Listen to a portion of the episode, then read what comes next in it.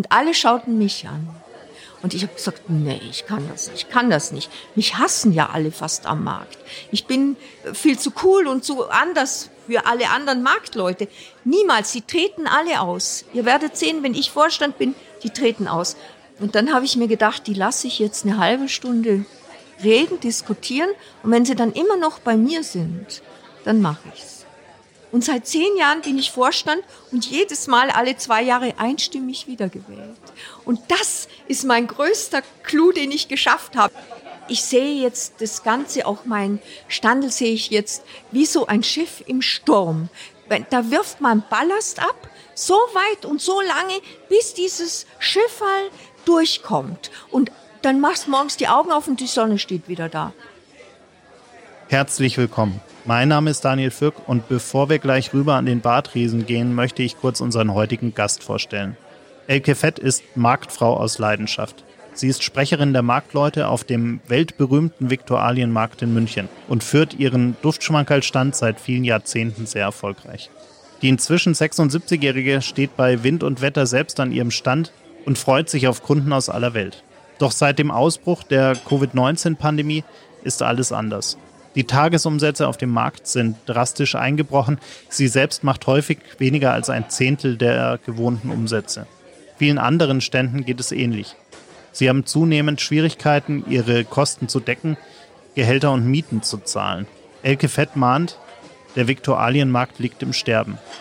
Ich bin gespannt auf ein Gespräch über Tradition, München und die Folgen der Pandemie. Viel Spaß beim Zuhören und schön, dass ihr alle wieder mit dabei seid. Zwei Menschen, eiskalte Drinks und eine Menge Zeit für ein persönliches Bargespräch. Herzlich willkommen an unserem Bartresen. Herzlich willkommen zu einer neuen Folge Gin and Talk. Mach es dir gemütlich, lehn dich zurück und tauche ein in die verrucht düstere Atmosphäre unserer Studiobar.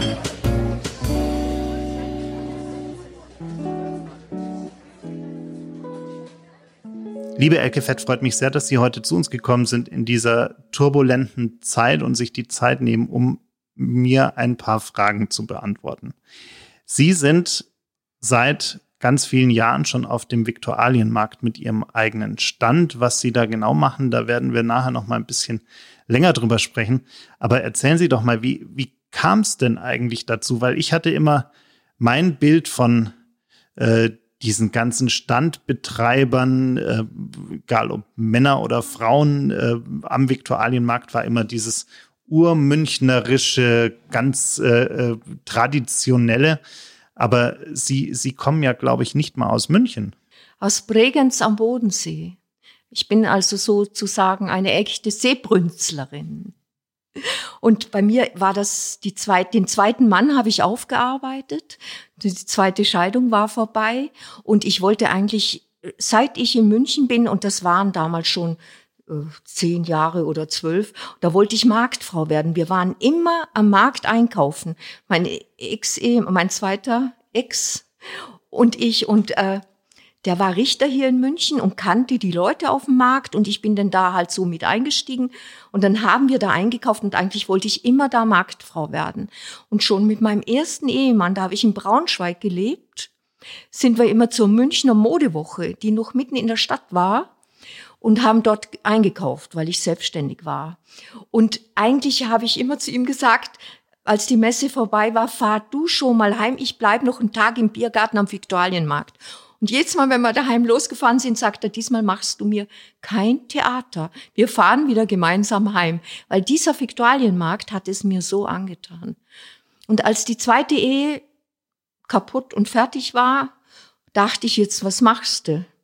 Du wirst Marktfrau. Und dann habe ich, bin ich her und habe mich an meinen Tisch gesetzt und habe einen Brief an die Stadt geschrieben, möchte Marktfrau am Viktualienmarkt werden und ein bisschen Schmuss dazu und habe das am nächsten Tag im Rathaus beim Pförtner abgegeben. Und das habe ich einige Wochen gemacht und immer neu geschrieben, nicht dasselbe, immer wieder neue Ideen und geschrieben möchte Marktfrau werden. Und so nach drei Monaten kriege ich einen Anruf von den Markthallen München, wenn sie sich bewerben ordentlich, äh, mit allem, was dazugehört. Äh, dann können wir ja mal drüber reden. Und dann habe ich erst erfahren, was das alles dazugehört, vom Führungszeugnis und der Lebenslauf und das habe ich dann alles gemacht. Und irgendwann, nach ein paar Monaten, kriegte ich einen Anruf, ich soll in die Markthalle kommen, mich vorstellen. Und dann sitze ich da bei einer Frau Igelhaut, das werde ich meinem Leben nicht mehr vergessen, wie, wie die zu mir sagt, da gibt's einen Platz, das war früher mal, vor vielen Jahren, einen, ein Trockenblumenstand und der ist jetzt leer und Fahrradabstellplatz. Wenn Sie möchten, dann habe ich halt gesagt, ja, will ich mir egal, was ich verkaufe, weil ich hätte Blumenfisch, egal. Ich wollte auf den Markt. Und dann sagt, ich bin ich nicht gegangen und dann sagt die zu mir nach einer halben Stunde, ich glaube, mein Chef sollte sie auch kennenlernen. Und das war ein Herr Schmidt damals, der ist dann ins Schulamt gegangen und dieser Herr Schmidt hat gesagt, Sie schauen sich den Platz jetzt mal an, Sie müssen Trockenblumen verkaufen. Und ich wusste nicht, was eine Trockenblume ist. Also ganz ehrlich, ich wusste überhaupt, konnte mir nichts vorstellen. Bin dann da mit drei Türkenjungs aus meinem Haus, wo ich gewohnt habe, mit dem Fahrrad auf den Markt gefahren. Jeder musste sich an eine Ecke stellen und dann habe ich mal geschaut, wo der Platz hinkommt. Und dann hat dieser Herr Schmidt damals wirklich zu mir gesagt, mit Handschlag, ohne Vertrag, jetzt fangen Sie bitte mal an. Wenn Sie uns, den Nachbarn und den Stadträten nicht gefallen, müssen Sie wieder gehen. Das war mein Anfang. Und seitdem hat sich ja eine ganze Menge getan. Ich weiß auch, dass Sie gerade sich auch äh, dafür eingesetzt haben, dass dieses ganze Vergabeverfahren, wenn man es so nennt, sich, sich sehr geändert hat. Heute, heute läuft es ein bisschen anders ab, wenn man so einen Stand möchte, oder? Ja, das war halt, ich habe immer äh, gesagt, äh, gern gehört haben Sie es nicht, aber ich hatte immer das Gefühl, die Vergabe der Stände geht nach Gutsherrenart der Gutsherr sagt so, so und das wird dann so gemacht. Oder es ist halt, hat mir nicht gefallen.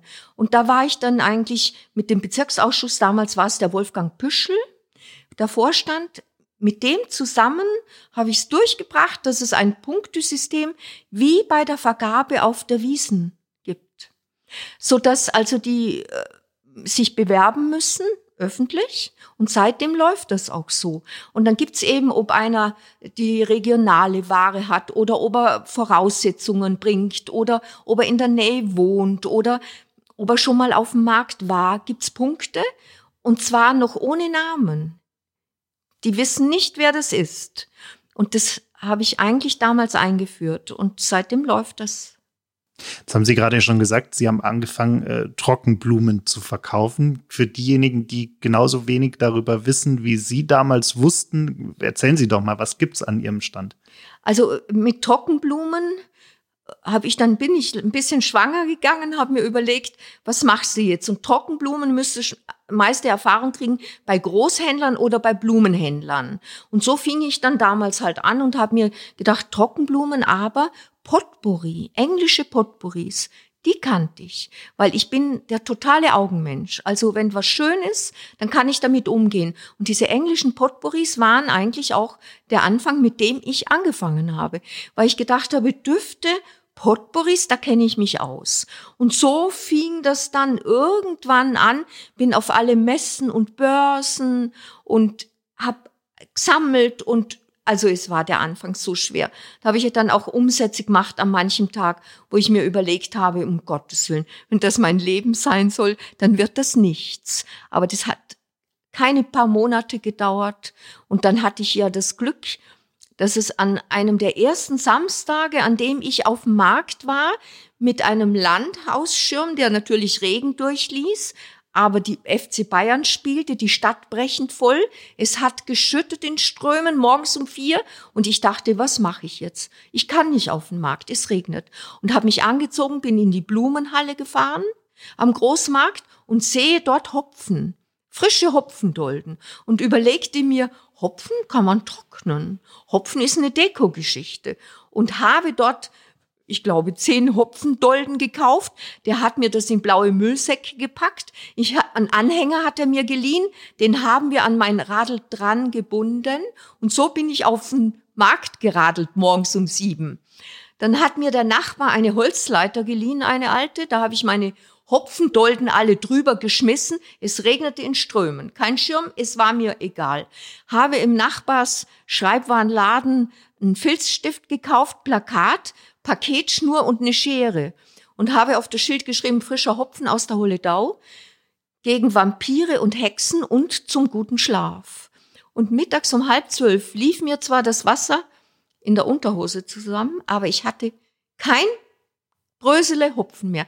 Alles weg, alles weg. Und ich hatte Geld in der Tasche. Bin mit meinem Radl heimgeradelt. Von dem Tag an hatte ich immer Hopfen. Zur Saison war ich dann auf einmal die Hopfenkönigin am Markt, weil vorher hat es noch überhaupt keiner gebracht. Ein Wahnsinn. Eine wahnsinnige Geschichte, ja. Und es ist ja jetzt inzwischen auch schon einige äh, Jahrzehnte äh, her.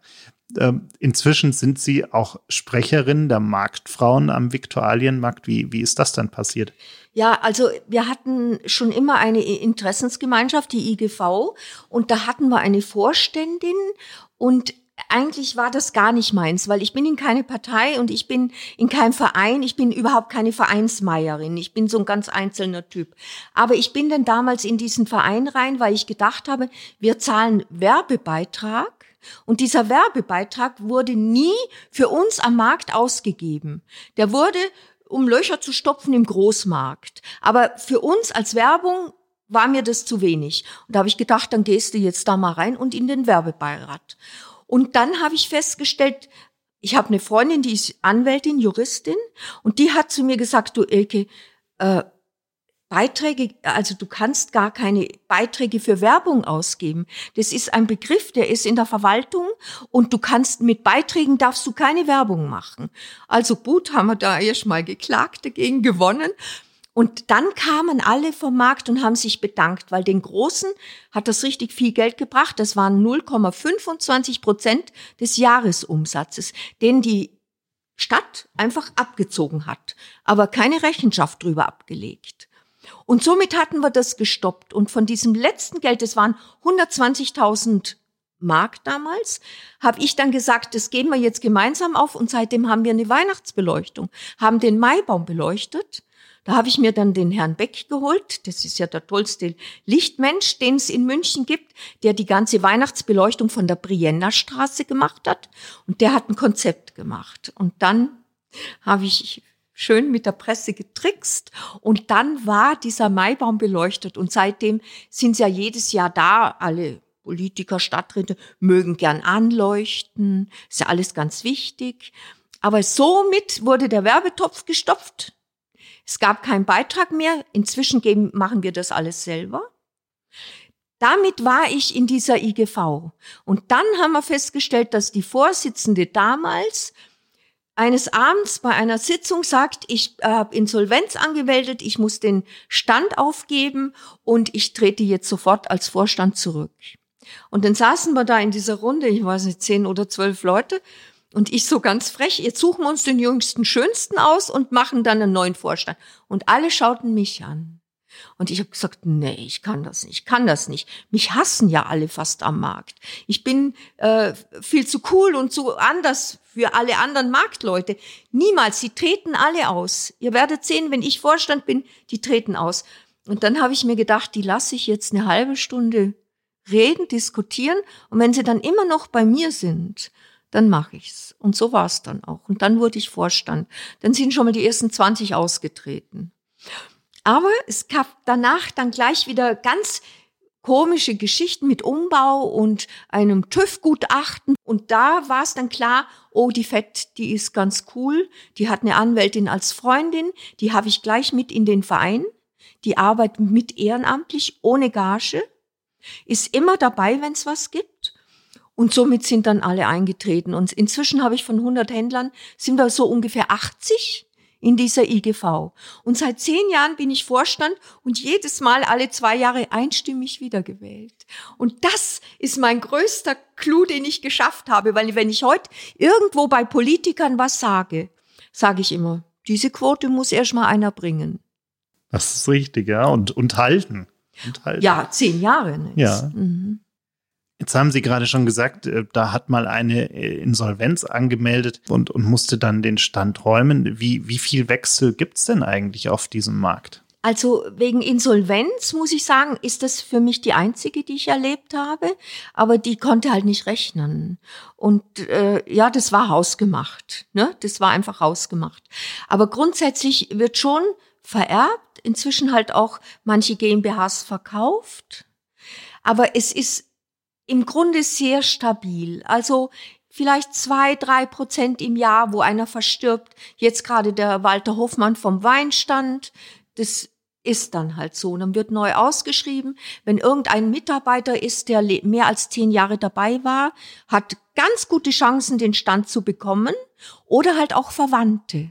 Kinder oder Enkelkinder oder ne, die kriegen dann, die haben also die meisten Punkte bei der Vergabe und können dann weitermachen. So läuft das. Ah ja, toll. Und es ist natürlich dieser ganze Vergabeprozess auch so ein bisschen ein, ein Schutz gegen äh, große Filialistenunternehmen, die natürlich alle gerne auf diesem Markt wären, könnte ich mir vorstellen. Ja, es ist halt so, die großen Konzerne wollen nicht wegen dem Umsatz auf den Markt, sondern wenn sie einen Stand auf dem Markt haben, dann dürfen sie international mit diesem Markt Werbung machen. Also so eine große Firma wie Devilei damals, die habe ich ja verhindert, die dürfen dann weltweit sagen, Devilei ist ein Fiktualienmarkt. Und da ja der Fiktualienmarkt weltberühmt ist und in jedem Reiseführer München als erstes oben steht, ist natürlich klar, dass die reindrücken. Und das will, wollen wir nicht und ich schon ganz und gar nicht. Es kam dann der Münchner Kindelsenf, das passt alles, aber im Großen und Ganzen ist das der einzige Grund. Ich, diese Konzerne, finde ich, passen nicht auf den Markt. Und Filialisten auch nicht. Man sagt dann immer die Nordsee, aber die Nordsee ist auf dem Markt entstanden. Die erste Fischhütte, die je die Nordsee hatte, war die auf diesem Markt. Und so war es auch beim Schlemmermeier. Und daher kann man draus groß werden. Hat keiner was dagegen. Aber dann reinschleichen und einen Kleinstand von 30 Quadratmetern mieten und dann Werbung damit machen, das passt uns nicht. Spannend. Ja, verständlich, weil äh, der Platz ist ja auch begrenzt und, und man, äh, es soll ja auch dieses typische Bild des Marktes erhalten bleiben. Man möchte ja nicht, dass es irgendwie ein austauschbarer Marktplatz ist, sondern es ist ja der weltberühmte Viktualienmarkt, äh, der ja auch äh, deshalb so bekannt ist, weil er sehr individuell ist und äh, auch, auch sehr hochwertige Waren anbietet und qualitativ tolle Dinge bietet. Jetzt ist es ja so, dass wir in einer Zeit leben, die durchaus herausfordernd ist. Die Pandemie, die uns alle gerade immer noch beschäftigt, äh, auch wenn wir gehofft hatten, dass sie schon lang wieder vorbei ist, äh, beschäftigt natürlich auch den Viktualienmarkt äh, und die natürlich insbesondere die Betreiber der verschiedenen Stände, wie auch Sie selbst. Sie haben vor kurzem ein Interview gegeben, in dem Sie auch beschrieben haben, wie dramatisch die, die Umsatzeinbußen sind. Wie, wie ist denn die Lage momentan auf dem Markt? Sie können, ähm, da kann man eine ganz einfache Rechnung machen. Letztes Jahr oder halt die ganzen letzten Jahre hatten wir ungefähr sechs Millionen Besucher im Jahr. Und wenn Sie diesen Umsatz von sechs Millionen, das sind ja nicht alles Kunden, aber es sind Besucher. Und wenn Sie dann dieses Jahr sehen, Sie haben keine. Es sind keine Touristen da, es ist nichts da, keine Wirtschaft rundum. Sie können nicht äh, flanieren, schlendern, müssen eine Maske tragen. Dann können Sie sich vorstellen, dass halt der Umsatz einfach runtergeht. Jetzt hat ich das Glück, dass viele meiner Händler am Markt aufmachen durften, weil sie Lebensmittel hatten. Aber es ist natürlich klar, wenn die Gastronomie zu hat, wird mehr gekocht, dann haben wir Stände, natürlich machen die einen Umsatz. Und da bin ich glücklich und stolz drüber. Aber es gibt natürlich trotz alledem dieses große Loch. Und ich gehöre jetzt mit meinen sogenannten Trockenblumen zu denen, die, ich bin die sogenannte Touristenfalle gewesen früher. Ich war die berühmte Touristenfalle. Keiner braucht's, jeder will's. Und jeder wollte was mitnehmen vom Markt und auch vom Duftschmankerl. Und das bricht weg. Jetzt habe ich natürlich schon auch Einheimische, die natürlich uns stützen, kommen. Gerade jetzt nach dieser großen Geschichte in der Zeitung muss ich sagen, ganz viele aus Schwabing und so, die kommen und sagen, den Markt müssen wir erhalten und wir sind euch treu und es wird schon wieder und so. Das ist schön. Die Stimmung brauchen wir auch. Und darum habe ich mir jetzt vorgenommen, kann der Dezember bringen, was er will geschlossen auf Maske oder nicht, Touristen oder keine. Wir machen den größten, schönsten Winterzauber, den Sie sich vorstellen können, weil Sie werden mit ganz gemütlichen Schritten über den Markt gehen und es wird die Seele tanzen, weil es wird beleuchtet, wir werden alle nett sein, nicht wie sonst grantig, sondern richtig nett. Das muss man auch erleben, weil Marktfrauen sind ja sonst kantig und bös, da gehörte ich auch dazu. Ich hatte ja nicht mehr nötig, nett zu sein. Aber ab jetzt bin ich sowas von verbindlich und nett und das behalten wir bei, hoffe ich, eine Weile lang, bis es halt wieder zu viel wird. Aber das ist jetzt halt so das, was man spürt oder was wir jetzt am Markt an Zukunft haben, weil du kannst nicht immer nur denken, man weiß nicht, wie es weitergeht. Du musst ja jetzt ein Ziel setzen und unser Ziel ist jetzt der Dezember. Und in Januar rein will ich überhaupt nicht, dass einer denkt. Ja, das Weihnachtsgeschäft ist ja auch ein äh, äh, wichtiges, spannendes. Kurz vor Weihnachten äh, wollen die Leute Dinge verschenken, äh, vielleicht dann äh, bei ihnen einkaufen. Andere brauchen Lebensmittel für, für, den, für das Weihnachtsessen, für die genau. Weihnachtsfeier, die auch nur kleiner stattfindet dieses Jahr. Aber da ist ja eine, wieder eine ganz andere Dynamik auch in der Stadt und es wird, glaube ich, spannend sein zu sehen, wie, wie sich das gerade in diesem Jahr dann auch entwickelt. Ja, also äh, das kann man nicht voraussehen. Also wir müssen die Zahlen nehmen, wie sie sind. Ich will auch nichts mehr davon hören.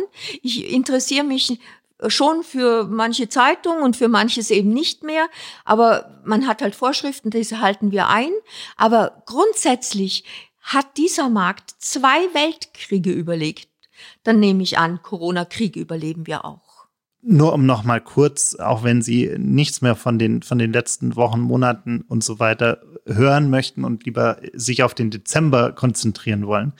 Sie hatten in dem Interview ja auch, nur damit wir die, die Lage wirklich mal kurz, kurz darstellen, damit den Leuten auch wirklich bewusst ist, äh, wovon wir reden. Ähm, das ist ja nicht so, dass es jetzt so ein kleines Wehwehchen ist, sondern äh, Sie haben ja auch in, in diesem einen Interview auch gesagt, wie, wie für Sie persönlich an Ihrem Stand auch die Zahlen wirklich aussehen von äh, Tagesumsätzen. Ich glaube, von um die 3000 zwischen zwei und 3000 der Durchschnitt im Jahr.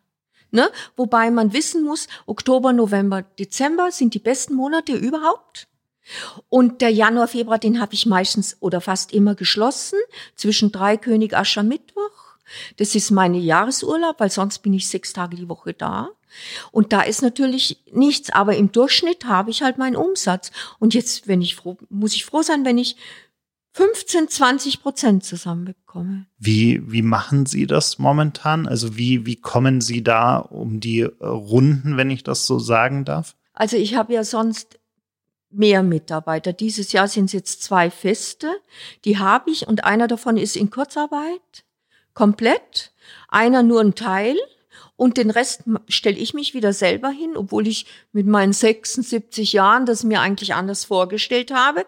Aber man macht halt, was man muss und stelle mich selber hin und äh, es wird halt alles runtergefahren und ich gehe halt auch mit Maske nicht shoppen und drum kaufe ich nichts ein und bin auch nicht unterwegs und äh, kann auch nicht mal essen gehen.